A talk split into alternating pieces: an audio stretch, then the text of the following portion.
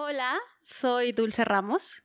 Algunas personas me conocen como Wiki Ramos. Soy periodista, hoy por hoy más dedicada a temas de consultoría sobre desinformación y hace algunos años el músico cubano Compay Segundo me dio un beso.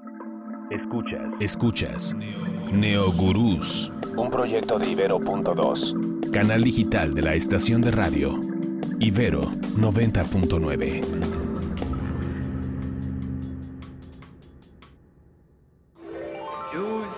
fighter.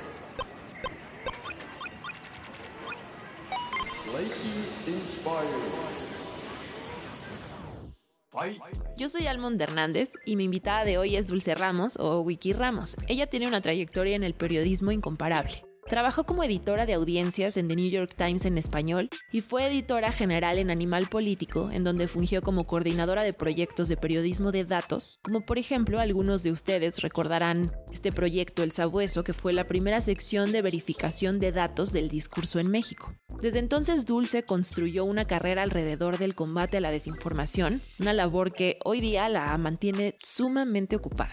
Ella fue editora de programas de la Red Internacional de Fact-Checking del Instituto Pointer y hoy es gerente de desarrollo de programas para medios de noticias en Facebook para América Latina.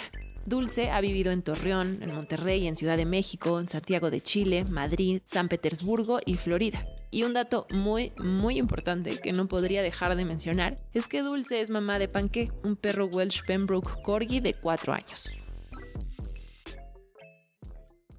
Dul, algo que a mí, desde las primeras veces que, te conocí, sabiendo tu background, sabiendo eh, un poquito de tu trayectoria, y algo que me parecía muy curioso eh, y que me parece también increíble, es que tienes un sentido del humor extraordinario. Me parece que, que eres una persona eh, muy ocurrente, que siempre tiene em, ese como kick, como ese remate en las frases. este, estés en la oficina, estés en, en un grupo de, de amigos que me parece también de admirar que a pesar de que has tenido eh, una trayectoria súper dura, que has tratado un montón de temas como bien ríspidos, sigues teniendo como ese sentido del humor ahí, ¿no? Siempre. Yo creo que es mi papá. este, mi papá es, eh, es el típico norteño campechano. Yo nací en Torreón, en estricto sentido en Gómez Palacio, pero para mayor referencia geográfica en Torreón, mi papá, es el típico norteño grandote, eh, gordito bigotón de bota picuda y cinto piteado. Que yo creo que, que, recurre, además es vendedor, entonces recurre como un poco al humor para, para darse entrada. O sea, sí, mi mamá es mucho más, más seria, si mi mamá te da más miedo. Este, sí, es de mi papá, seguro, segurito se lo saqué a mi papá. Seguro. Y, y que esto que dices, tú naciste en Gómez Palacio en Durango y luego que estuviste viviendo mucho tiempo en, en, Torreón, son estas cosas que no mucha gente conoce, que tienes una familia que tiene en total 12 perros, casi todos adoptados, y, y en un principio eran una familia pues, que, no, que no les gustaban los animales, y empiezo con esto en, en la charla porque creo que una parte muy importante de ti, en tu vida, en, también lo que, lo que transmites en redes es, es panqué, es, tu corgi, tu perrito. sí, ¿qué te puedo decir? Eh, los perros llegaron a, no nada más a mi vida, sino a la vida de, mi familia por mi hermana. Mi hermana, tengo dos hermanos, un hermano mayor, eh, una hermana menor. Y mi hermana siempre ha sido muy perrera, este, como muy dulce, muy maternal, este, desde, desde chica y un novio le regaló una perrita. El novio se llamaba Jorge, a la perra le terminaron poniendo Gina por Georgina y Georgina era un desmadre. Y entonces una vez me puse a tratar como de enseñarle a que se sentara para que estuviera más tranquila y a partir de eso Gina me adoptó a mí. Eh, eh, en un momento que yo volví a casa con mis papás, Gina ya era una señorita, ¿no? Súper bien portada, ya no era esta perrita loca. Y mamá se enamoró de Gina. Y después de otra, y de otro, y de otro, y, y hasta llegar a 12. La gran mayoría adoptados, callejeros y así. Este, y, la verdad es que los perros terminan siendo como una parte fundamental de nosotros. Panque, yo vivo sola, no tengo novio, no tengo hijos, Entonces, Panqué sí es mi perrijo, o sea, sí, Sí, soy sí, culpable, sí. tampoco peco de, de- de vestirlo, ¿no? todos los días. Este, es, es un perro un poco más normal, no es un perrijo. Pero sí, Panqué, Panqué es mi compañía en medio de la pandemia. Evidentemente, Panqué eh, se ha convertido también en, en, pues como en un recurso, ¿no? O sea, en algún momento de aburrimiento total y de estos domingos en los que no había nada de actividad, pues me puse a, buscar en internet, ¿no? Cómo enseñarle a tu, pedo, a tu perro a que ladre a demanda, pues, ¿no? Ajá. Entonces le enseñé el truco de speak. Este, y, Sí, ahora está- y ahora estamos como, habla más bajito. Entonces hace, wow, speak. Y habla más, más alto, no, habla, ladra más alto. Eh, ¿Qué te puedo decir? Es totalmente mi compañero. A donde voy va y es un buen perro. Está un poco loco, pero es, Es, un buen es un perro. buen perro y Sí. además Ay, lo pueden seguir en redes, además. Pan- es panque de corgi, ¿no? Arroba panqueda corgi en Instagram. Justo, justo. Y, y yo me acuerdo que, eh, bueno, tengo una agenda que es mi calendario y me regalaste una, un sticker de... Así yo voy por la vida repartiendo corgis. Ahí lo tengo, me recuerda mucho a ti. Oye, y hablando eh, un poco de, de, de esta parte de tu vida que me llama mucho la atención, porque claro, conocemos a, a la dulce eh, periodista que vamos a llegar a ese un poquito más adelante, pero estuviste participando hasta los 24 años en artes escénicas y estuviste por ahí actuando con gente como Héctor Bonilla, como Damián Bichir, como Juan Ferrera, como Bianca Marroquín y, y pues es, es, es algo que pues, o sea, yo sí lo pondría en mi CV, por ejemplo. Ay, me, me llevas muy, muy atrás, me llevas a la prehistoria. Desde muy chiquita tuve como, como inquietudes artísticas. Yo nunca fui una niña deportista, eh, correlona. Siempre fui como, mi mamá decía, machetona. O sea, de las que se suben a los árboles y corre y tengo todas las rodillas marcadas y siempre traía raspones. Pero nunca fui deportista disciplinada. Yo era más como, me gusta cantar, me gusta bailar, ¿no? Eh, Entonces, pues no sé, en todo lo que hubo artístico en el colegio o en la universidad me metí. Y a ver, estas actuaciones con, con no sé, con Héctor Bonilla, que me parece un actor asasasasasaso, fueron cosas ocasionales, ¿no? De tres funciones, un fin de semana y punto como proyecto o como, como parte de las actividades escolares.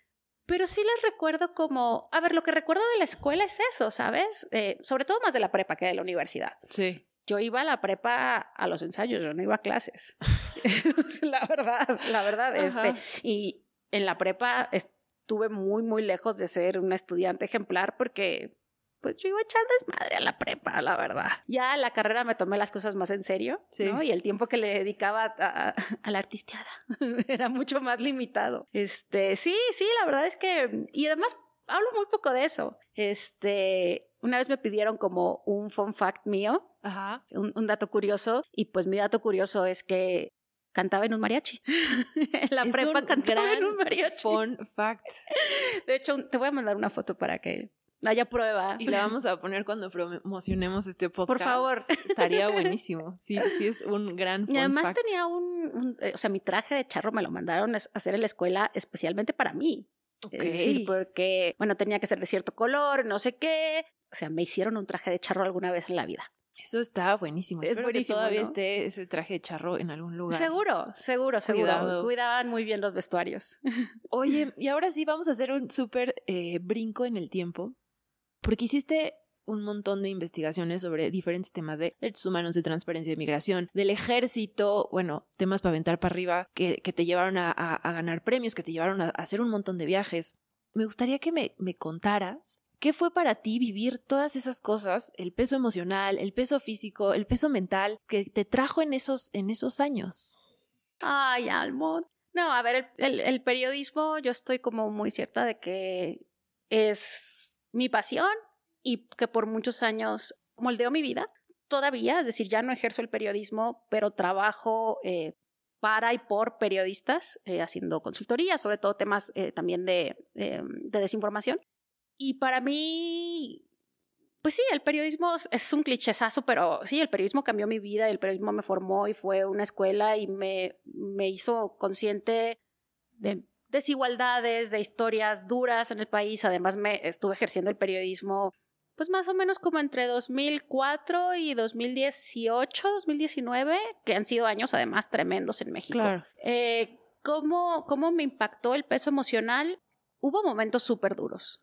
una vez, justo en estas charlas de pandemia, de voltar a ver para atrás y qué has hecho y qué extrañas, me preguntaban como cuáles eran mis, los momentos más así duros de, del ejercicio periodístico y yo mencioné tres. El primero, el incendio provocado del Casino Royal en Monterrey. Eh, Villas de Salvarcar, una matanza en Juárez de Villas de Salvarcar, y después su aniversario, volver ahí un año después. Y, ay, se me olvidó el tercero, pero eh, en general creo que ha sido eh, este contacto, estos momentos de contacto directo con el dolor y con los momentos que además van a terminar haciendo la historia reciente de este país, en donde sí, pues no nada más te formas como periodista, te formas como ser humano, nadie te enseña cómo llegar a un funeral, a entrevistar a las víctimas, a los deudos que están pelando a la persona ahí. O sea, nadie te enseña en la escuela de periodismo, eh, puedes entrar, no puedes entrar, puedes entrar con la cámara, puedes entrar con... Nadie te enseña eso. Son, momentos en que te tienes que hacer como tu propio código ético de hasta dónde puedes y quieres respetar el dolor y entrar a esa intimidad de las personas en un momento traumático. Y, y que algo que me identifico mucho contigo es esta, es esta parte de me hubiera gustado vivir ciertas etapas de mi vida laboral, sobre todo con más eh, madurez emocional. Creo que eso es una súper lección que a, muchos nos hubiera gustado, porque sí creo que, imagínate que tienes ese tipo eh, eh, de, actividad y, toda, y todavía tú em, emocionalmente y luego más complicado como mujer, en donde muchas, muchas cosas a tu alrededor también están afectándote y también están sonando en tu cabeza, ¿sabes?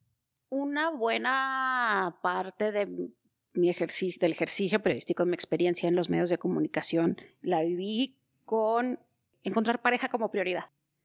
Nunca me he casado, no tengo hijos, sí viví con, algún, con algunos novios, pero digamos, como, no sé, mis 30 tal vez, era como, puta, yo no sé, yo me quiero casar, yo quiero tener una familia, yo quiero, este, no sé si tener una familia, pero quiero encontrar una pareja, ¿no? Y compartir, este, y casarme, y ta, ta, ta. Y además, mi mamá vende vestidos de novia, entonces tengo todas las señales sí, no, varios claro, o sea, a ver, vengo de ahí también, ¿no? Es, es, es, es, un hecho incontestable que, pues, crecí alrededor de vestidos de novia, ¿no? Eh, y con la idea de, de, que a cierta edad o en, cierto momento de tu vida te tienes que casar. Y a veces creo que cuando las cosas salían mal en las relaciones, sí me dejaba como arrastrar con eso como prioridad y pude haberme refugiado más en el trabajo y haberlo disfrutado más o haber, no sé, en resumidas cuentas, aprovechar el tiempo en hacerlo más productivo que en estar llorando por un vato o por quien sea, pues. Claro, sí, sí, sí. Eso, y al final, sí, hoy por hoy yo pienso que si pudieras que se estuviera en el periodismo con como estoy ahora, siento como con más en control de mis emociones, mi vida, mi vida personal, pues otro gallo cantaría. Pero no me arrepiento, eh, al contrario, o sea, para mí el, haber tenido la oportunidad de ejercer el periodismo no la cambió por nada. Si volvería hoy por hoy al periodismo, te diría que sí, pero también es una industria que está pasando por momentos súper complicados. Y yo también, entonces aquí nada más puede haber un loco.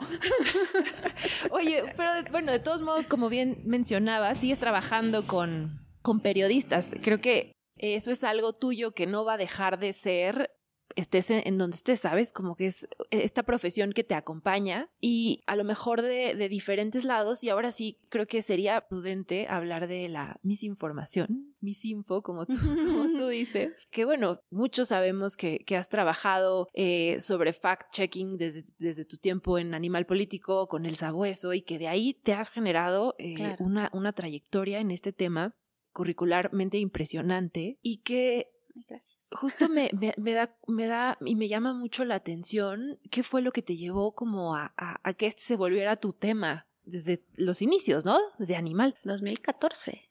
Eh, 2013, 2014. Mira, en realidad fue, a ver, no fue casual, para nada. En esos momentos, como acabas de decir, yo trabajaba como editora general para Animal Político y ya teníamos desde hacía años atrás, si no recuerdo mal, desde 2012 por ahí, la curiosidad de hacer algo similar a lo que hace PolitiFact, que básicamente es fact-checking del discurso político, tomar una frase y mediante una metodología establecer si lo que dijo X político es cierto o, o no, o si es exagerado, etcétera. No había ese tipo de proyectos aquí en México. Y empezamos, eh, ahora sí que empezamos la casa por el tejado en ese momento, porque empezamos, teníamos ya la identidad gráfica, teníamos al sabueso, teníamos al- a los perritos, pero no sabíamos bien cómo, cómo hacer la metodología.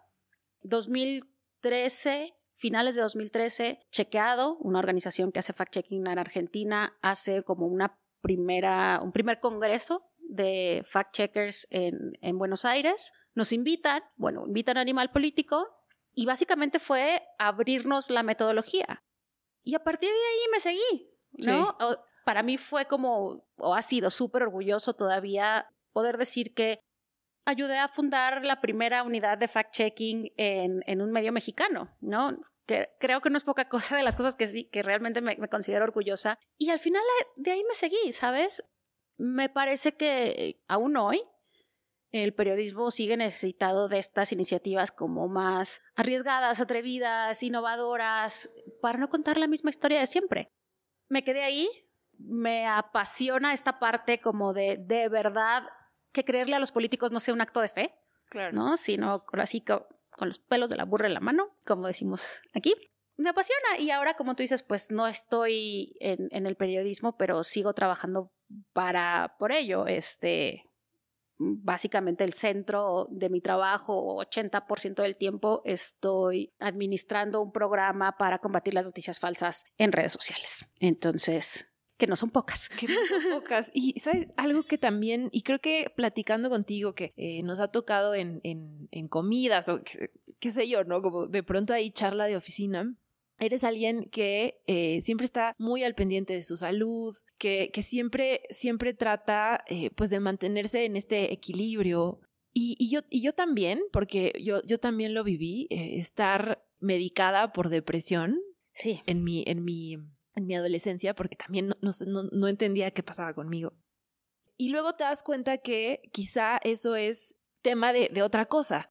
A lo que voy con esto es para ti, en, en, to- en toda tu, trayectoria, la importancia de, por supuesto, est- eh, estar preparada afuera, pero también estar preparada con y para ti, contigo. Ay, que conste que, te, que, que juré y perjuré que podíamos hablar de todo. Yo, yo No. empecé con sin tabús. Sí. Sí. ¿verdad? Este, firmé mi propia sentencia. Mira, a ver, yo creo primero, Almond, que todo ese autocuidado de salud, de alimentación, de ejercicio, no vino, o sea, me, me llegó con la edad. O sea, si tú me preguntas a mis 20, a mis 30, bueno, todavía tengo 30, este, eh, no voy a decir que me valía gorro, pero no estaba en control. No estaba en control. A ver, no sé si a lo mejor esto es sabiduría que, vin- que vino con los años, ahí sí, la anciana, pero sí es algo que, que, que, no sé, que me hubiera gustado tener a mis 20, por ejemplo. O sea, a mis 20, pues me valía gorro lo que comía. Yo tengo hipotiroidismo y yo pensaba que el hipotiroidismo, eh, bueno, más bien, sentía que todo el tiempo estaba deprimida. Y cuando el doctor me empezó a medicar, y llegó un momento en el que me decía, es que yo no veo la mejoría que espero. Y yo le dije, pues me siento así, o sea, yo me siento funcional, pero no me siento contenta, no me siento feliz. Y como que dimos un par de pasos para atrás y ahí salió mi hipotiroidismo y en el momento en que empezamos a atacar el hipotiroidismo, me prendieron la luz, ¿no? De la cabeza. Y yo creo que esa responsabilidad o, o más, no tomas ese compromiso con tu propia salud hasta que eres consciente de, de, de que hay luz, de que, de que te pueden prender la luz, de que puedes tener otro, otro estilo de vida.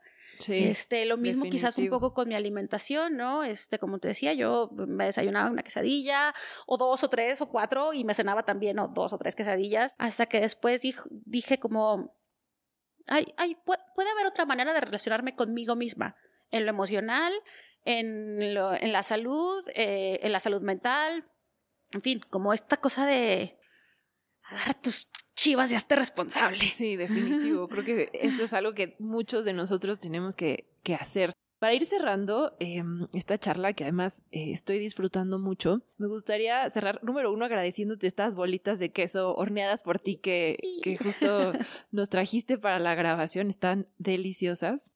Y también creo que algo, eh, algo curioso es que si, si alguien te sigue en, en, redes sociales, por ahí compartes mucho de, de eh, memes o temas de acuario, ¿no? da mucha risa de pronto. Eh, pues todas estas cosas. Yo no conozco mucho el signo de acuario, pero, pero saber que si eres alguien, como yo y como muchas personas, que sí está y que sigue la astrología eh, como esta tradición, ¿no? De, de, de, de antepasados. Sí, es, es gracioso. Eh, yo estoy rodeada de, de amigos que son muy científicos, como muy cuadrados, ¿no? Entonces me echan mucha carrilla, pero bien quieren que les, eh, que les ponga el audio de mi astral con su signo, ¿no? Este, así de, bueno, pon, pon, ponme a la brujita, me dice. Eh, sí, me, me, gusta la astrología eh, más que como un rollo, no sé, como esotérico, y esto lo digo bien en serio, como pensar que que nuestros antepasados de veras tenían una, una relación distinta con el mundo, con el universo, que eran más perceptivos a las sutilezas. Y si bien no soy de las que lee el horóscopo antes de poner un pie en la calle, sí, sí lo sigo. Y sí, hay cosas que, que aprendes y que dices, órale, sí son sorprendentes. Exacto. Este, Como que le vas agarrando, ¿no? Claro, claro. Mm. Este, change my mind. no, de verdad, sí, o sea, sí creo. Y también, bueno, dicen que los acuarios eh, so, está, somos muy locos, somos muy desapegados. Yo creo que sí tengo este como rollito de, de desapego. Es más, eh, el psicólogo me dijo, eh, me preocupa más, me preocupa más que te encuentres muy cómoda en el aislamiento en la pandemia a que te descoloques. Claro. O sea, como partir el aislamiento está bien, aguas, o sea, sí. no, no, te lo lleves al extremo. Pero bueno, dicen que somos desapegados y, y eso, que estamos locos, quién sabe. Quién sabe. Habrá que conocer eh, a más Acuario. Bueno, en mi caso, Dul, para, para cerrar esta, eh, esta charla, quisiera terminar con un ejercicio. Se llama Dale la vuelta al dial. Tienes que apretar este botoncito para que se prenda el, el radio que está aquí enfrente. Lo que quiero es describir la radio. Es como una cajita de látex completamente gris, preciosa. Además, gris es mi color favorito. Ahí está. Y dale la vuelta y que se ¿Donde pare sea? donde sea y que me cuentes un poquito de qué te recuerda ese. Eso que escuchaste. ¿Cómo se llama? Gran Ahí lo voy a dejar. ¿A qué me recuerda? ¿A qué te recuerda? De buenas a primeras me recuerda a la serie de Luis Miguel. Ok, ¿No? Así ok, como gran ochente- serie. ochen- Sí, sí, sí. ochen- late 80s, ochentero, noventero. Eh, me recuerda un poco a mi mamá. Mi mamá fue una mamá joven. Entonces le gustaba todavía esta música. Ajá. Y me recuerda a ella, mi hermano y yo en una Caribe roja. En una Caribe roja. Era, era el carro que tenían. El carro que tenía mi mamá. Ok. Una Caribe roja. Ella manejando. Ay, qué bonito recuerdo.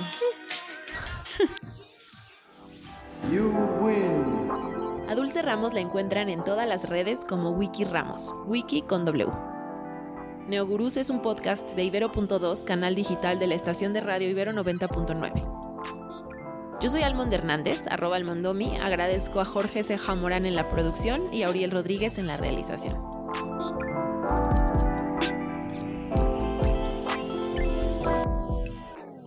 Además de podcast, en Ibero.2, canal digital de la estación de radio Ibero 90.9, tenemos música continua las 24 horas del día. Nos encuentras en ibero2.cloud. Déjate acompañar.